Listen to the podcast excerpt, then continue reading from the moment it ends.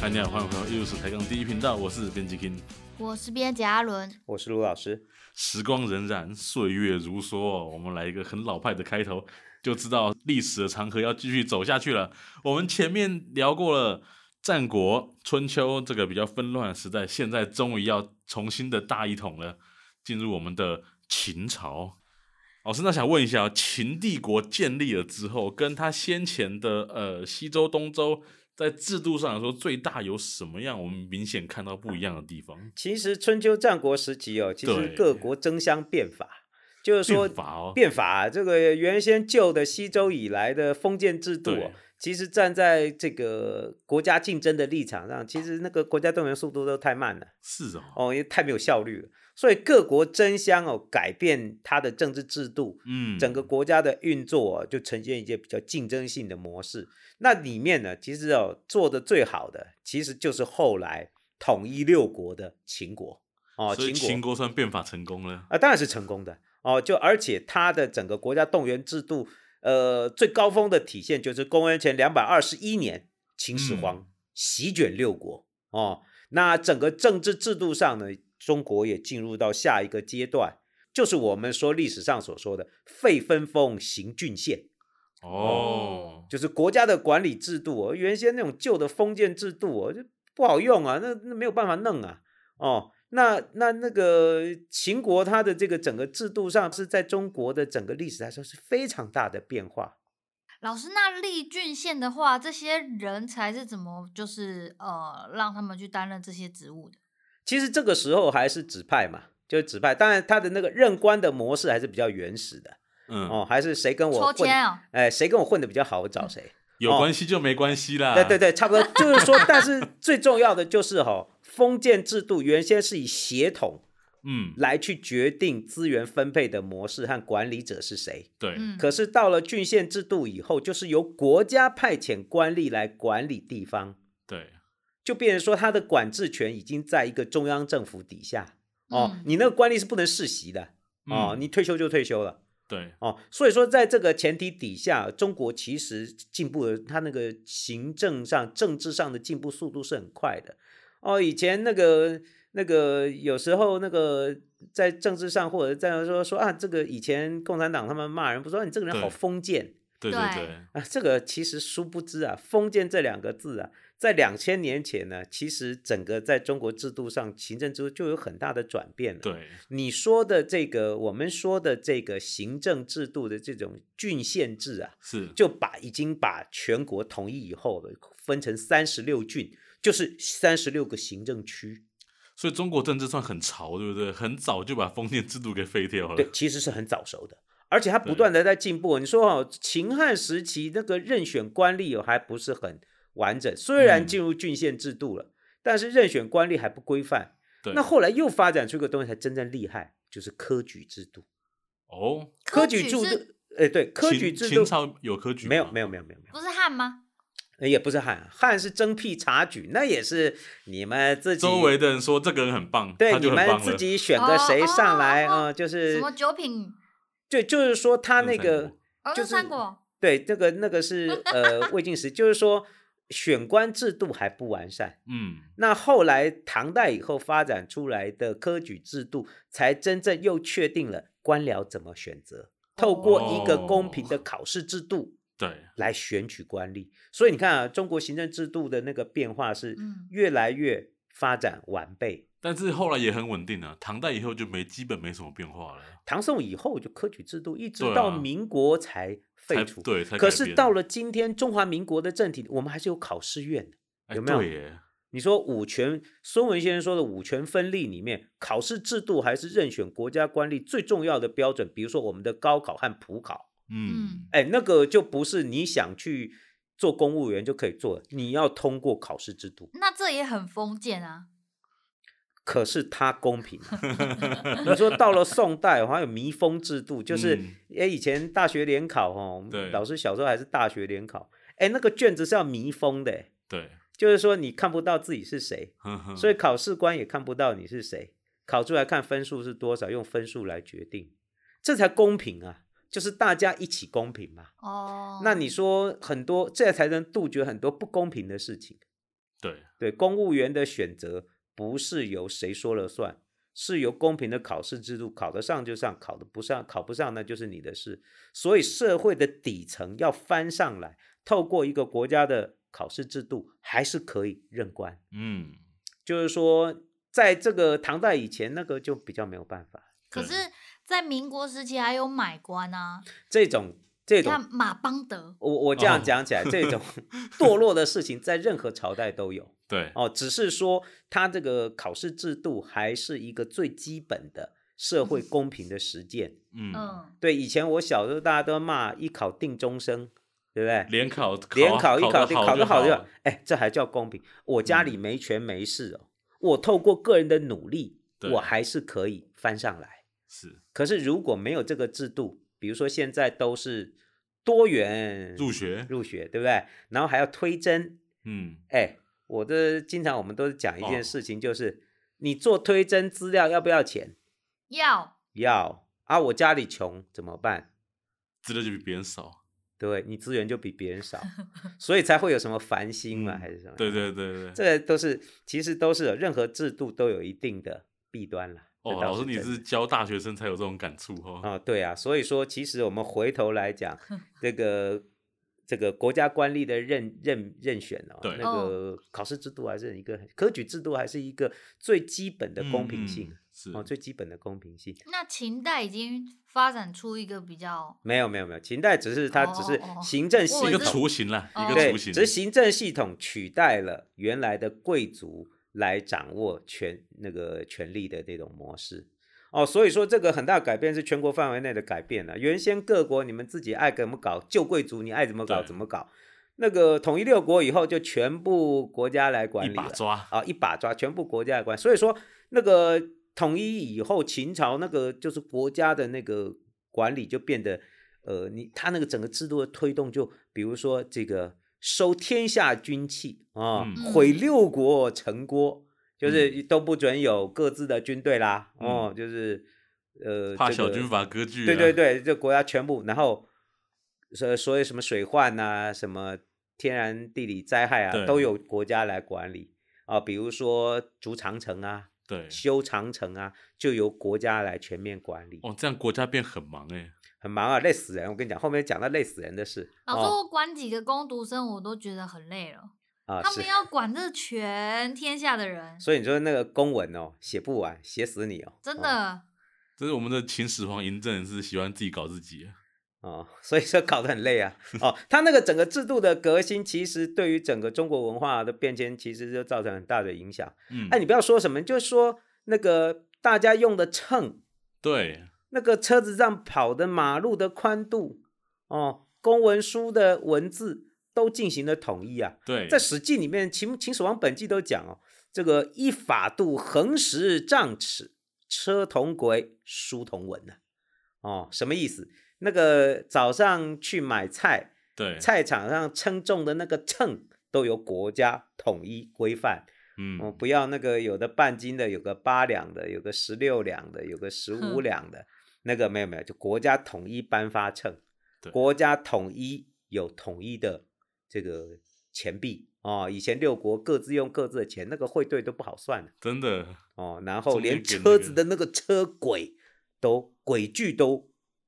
都都划定这个嗯统一的，要不然你的车子啊，诶，老师这是什么？那个古代车是马轮，车啊，对，马车不是有轮子吗？对，对轮子下面那个槽啊，如果那个车距都不一样，你那个车子都进不到那个轨道里对啊。，这条马路只有 Toyota 的车能走，对对，那这条那马路的个车你只有上马的自都达可以过走不去了。对对啊，对，那个这个这福特的也进不去，这不行啊，全国它统一。他不是开在那个呃泥土上面，它那个哈、都有那个都有有槽哦，可以让那个车马车呢进到那个那个槽里面去走。哦，减少摩擦力啊啦，对，所以说它那个，如果你轨距不一样，你就是歪的嘛， 就对歪的走，就走走不远了。哦，所以说这些都反映出它整个还要修驰道，哦，就是国家级的公路嗯，啊、国的，比如说往北方的，往南方的，对，哦，往北方的防区的，往南方的经济开有发点区像我们的，现在省道那种感觉啊啊，对对对对，就是整体的来来去做做调整。哦，这个对于后来秦汉帝国嗯的稳定发展，其实是有一定的关系，只是它那个暴政的影响太大了，对就，一下就灭亡。嗯哦哼，但是我们看到整个秦代这么短的时间，你也可以发现它那个整个中华文明进展的速度是非常快的。哦，那个钱币原先各国钱币啊，现在统一发就是所谓的半两钱，哦，而且半那两钱钱造型如何？哎，它就是我们说的孔方兄啊，就是外圆哦内方啊，上面哦写两个字半两。是，啊所以就从那个时代开始就一直啊哎，沿就用统一啦到，清哦代，，就统那个后来汉代五铢钱，就是那是两个字不一样，基对，本上那个形态就差不多。未来的通宝也大概维持着同样的造型。对，你看、啊、这个两千年来整个钱币的形制没有太大的改变对，哦，没太大的改变。都是我们秦始皇的美学。呃，所以说它那个整个那个国家，比如货币制度的统一，连文字都统一。嗯原先嗯各国文字啊，六国文字，就是说你那个那个看都不一样啊。对，哦，你每一个国家的文字都不大一样哦。他那个秦始皇统一六国以外，这个你们这样搞，我公文发出去到各省区都搞不清楚，看不懂啊，不行不行，重新把原来的金文大篆哦、嗯，全部统一成秦小篆哦，就是连文字都统一啊。对，哦，文字都统一。我们看到那个中国书法文字的历史都有改变，但是哦这这也个改是我们中国书法能够成为一个艺术的一个开端吧，呃，应该因是为大家说都可以阅读了。对整个阅读的那个，你说小篆以后太难写了，对马上又发展出来隶书啊，就是公文太多了，写不 完了，就改得更好写。那是公叫文受不了，中国古代那个书法隶书啊，它就是那个《说文解字》有一本书叫《说文解字》许对慎的哦，就是没错东汉许慎《说文解字》，哎，都有讲到这个事情，就讲到整个文字的开始的演变，在呃公元前两百二十年以后做出的变化。那个说秦啊，烧灭经书，因为秦始皇、秦朝都有搞那个呃思想管制、文字管制。对，秦始皇后来后世骂他骂的最厉害的就是什么？焚书坑儒，哎，焚书坑儒干什么啊？搞思想管制啊！对，杀这个哦读书人， 对，那个讲的跟我不一样的哦，但写的都不一样，我都都把把你管制掉，啊，都搞这个文字狱，都搞这种。那个在这个过程中哦，特其色实管理，这算特色管理吗？特色管理对相当有具有特色的管理，其实这都 是你的那个国家的机器对于很多事情的管理都很粗暴对，哦。可是我们看到啊，它除了思想管制、烧经书啊，那个嗯许慎讲到叫涤除旧典哦，那要干嘛？大量的公文书哦，嗯大量公文书，这大量公文，那帝国要做搞行政工作，搞得乱七八糟，什么事都有，就说大发立足哦，就是行政官员派出去哦，新数亿啊，很多公共工程哦，公文公文书就把大家累个要死哦，所以就找出了更简单的写的分小篆太难写了。对，哦，还又发展就发展出一种叫隶书哦， 真的还好有隶书，不然我就们是现在还看小篆，谁受得了？对对对，就是慢慢改变它的文字。所以我们说秦汉时期隶书的出现，就代表了那个整个国家行政体制对于文字公文的需求增加，一种对特别能够被书写的文字开始做在全国通行哦，在全国流通哦。我们看今天中文汉字的很多写法的嗯原始的雏形，就从两千年前就一直流传到今天。哦对，就流传到今天。就我们今天知道秦代的那个呃书法文物的案例哦，对，对，有一个很有趣的案例，有吗？秦代就有是书法，今天在湖北这个找到一个秦代的墓，叫睡虎地，哎，哦睡虎地，睡虎虎地地听的一过哦个秦墓。你知道这秦墓多神吗？它就是埋了一个秦朝的下嗯级官吏的一个墓。对对，哦啊，这个墓里面出很多东西哦，除了漆器以外，对，出了好多的公书文，简，出了好多公 文，就是你就是有毛病了。对，你做公务员很我知道，但是你嗯干嘛藏公文呢？你对干嘛啊把公文爱公文爱到把公文拿带去到陪墓里葬？面，这嗯这是呃就他生命的最大的历程呢。就是写公文吗？，对，这写了个一其辈实子 公文是不可以随便带回家的、欸。哎、哎，可你是，看哦，嗯，那个美国总统上一个叫什么？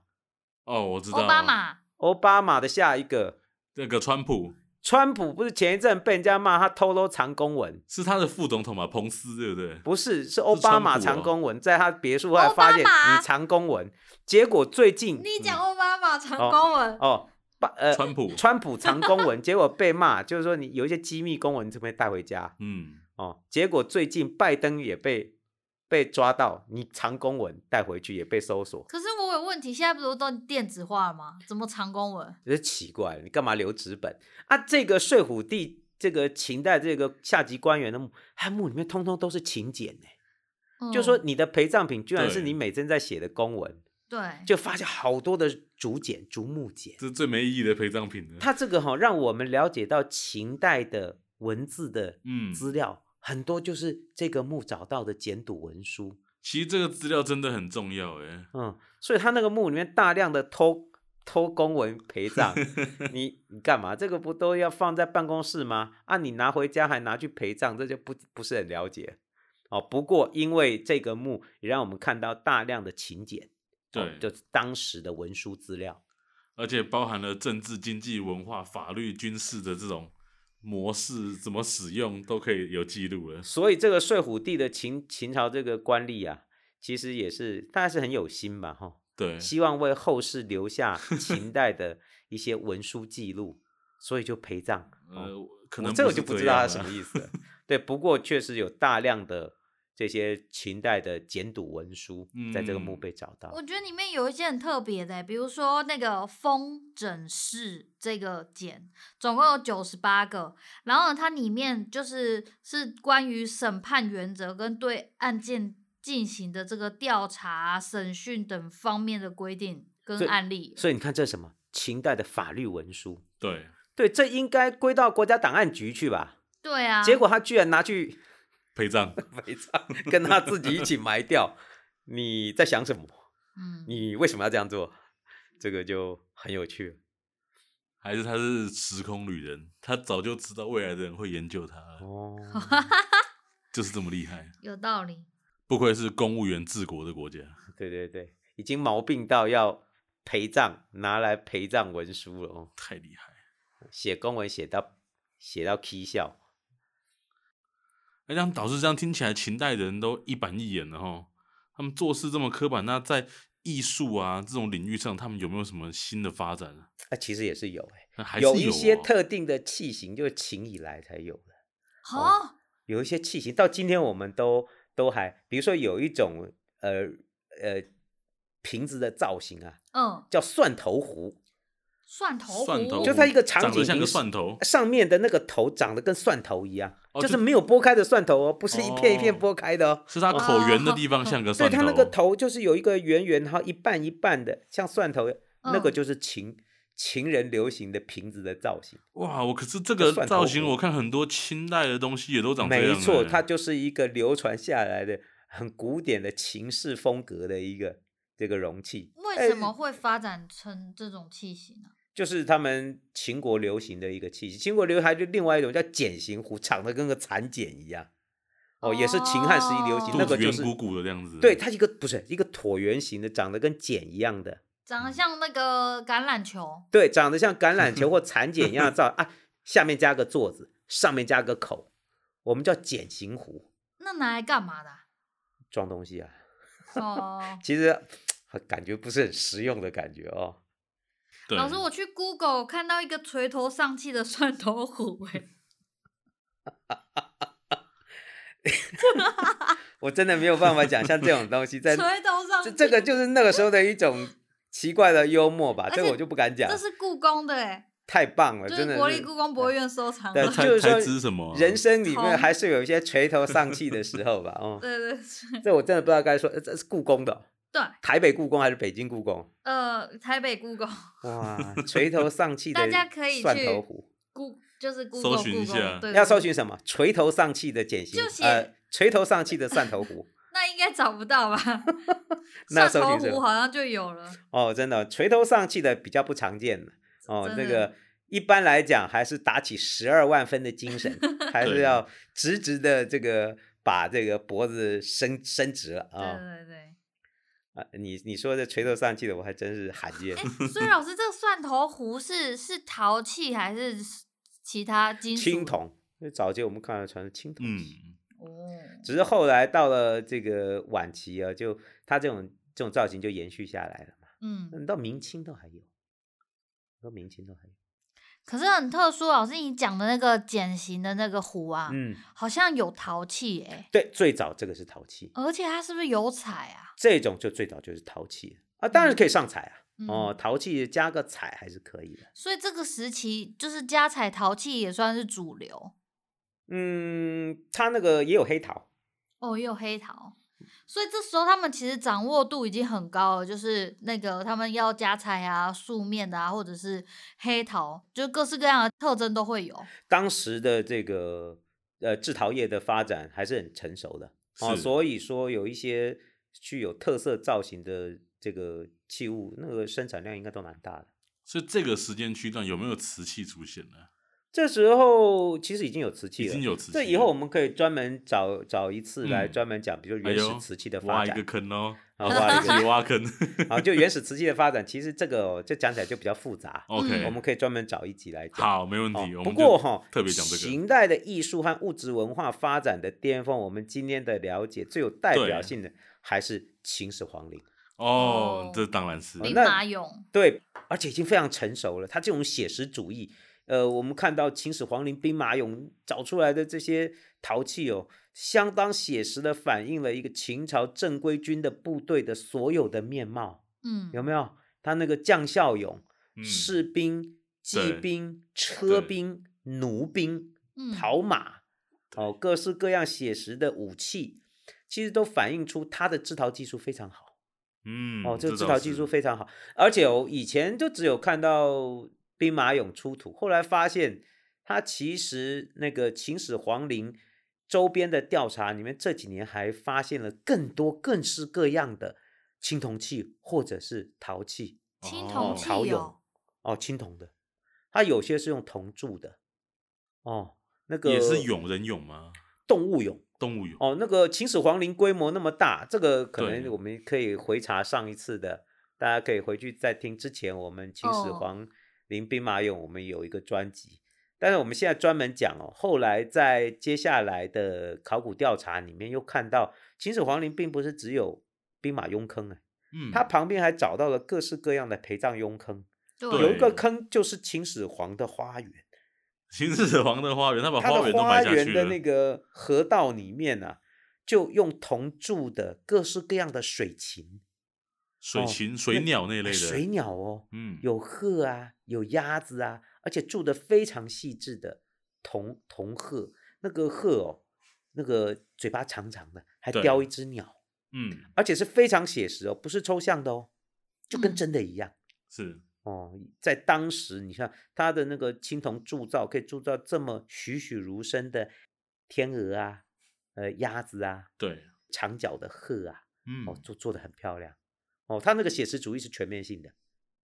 哦，这是不是也反映他们对于死亡的这个想象啊？我跟你讲啊，汉唐时期哦，那个视死如生哦，对，它那个反映在丧葬上，这些人俑都做得栩栩如生。嗯，都希望。你看他为什么要有一个呃这个部秦队始皇陵的部队，就是要保护秦始皇。对，那他除了日常生活里面他的休憩的生活，你所以秦始皇陵像目前挖到还有整批的乐队，嗯，还有杂耍表演的杂耍班子，对，里面还有那个摔跤的俑，嗯，哦就是肌肉很强那个那个长得一个像相扑的那个力对士一样。都有做出来哦，那个嗯肌肉都很漂亮是哦、不是还有举鼎啊？对对对，就各种杂耍或者是相扑的这种呃表演的这种立式俑，哎，目前都找到嘞。哦，就是表演给秦始皇看的杂耍团队，哦，也在皇陵区被找到。哦嗯，这些东西都反映秦朝制陶技术呃其实是很多元的去呈现这些写实的题材。对，老师，我之前跟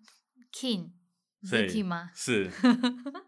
就是有讨论啊，你看有桃树的，可是为什么没有这个金属的，